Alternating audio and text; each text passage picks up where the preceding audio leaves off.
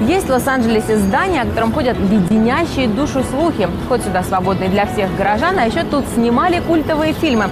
Сегодня «Стоп, где снято» в Центральной библиотеке Лос-Анджелеса. Это здание было построено в 1926 году архитектором Бертрамом Гуди, который прославился своими работами в неоготике. Этот масштабный проект Гуди выполнил в сочетании средиземноморского и египетского стилей. Сюжеты фресок в библиотеке посвящены истории развития Калифорнии. В люстре весом в тонну 48 светильников по числу штатов США на момент строительства библиотеки. Ротонда, звездное небо и символ знаний. Молва гласит, что в каждой детали здесь скрываются тайные символы и послания. Центральную библиотеку Лос-Анджелеса ежегодно посещают порядка двух миллионов человек. Так что книги в Лос-Анджелесе, как видите, читают. Коллекция этой библиотеки более чем впечатляет около 6 миллионов единиц. Еще библиотека имеет около 70 филиалов по всему городу.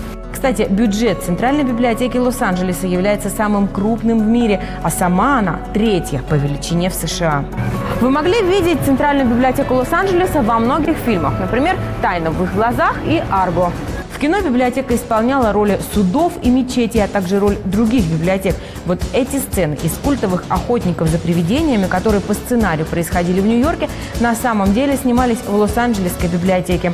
Кстати, спустя пару лет после съемок «Охотников за привидениями» библиотека сгорела. Погибли сотни тысяч бесценных книг. Пожарные установили, что это был поджог, но виновных так и не нашли.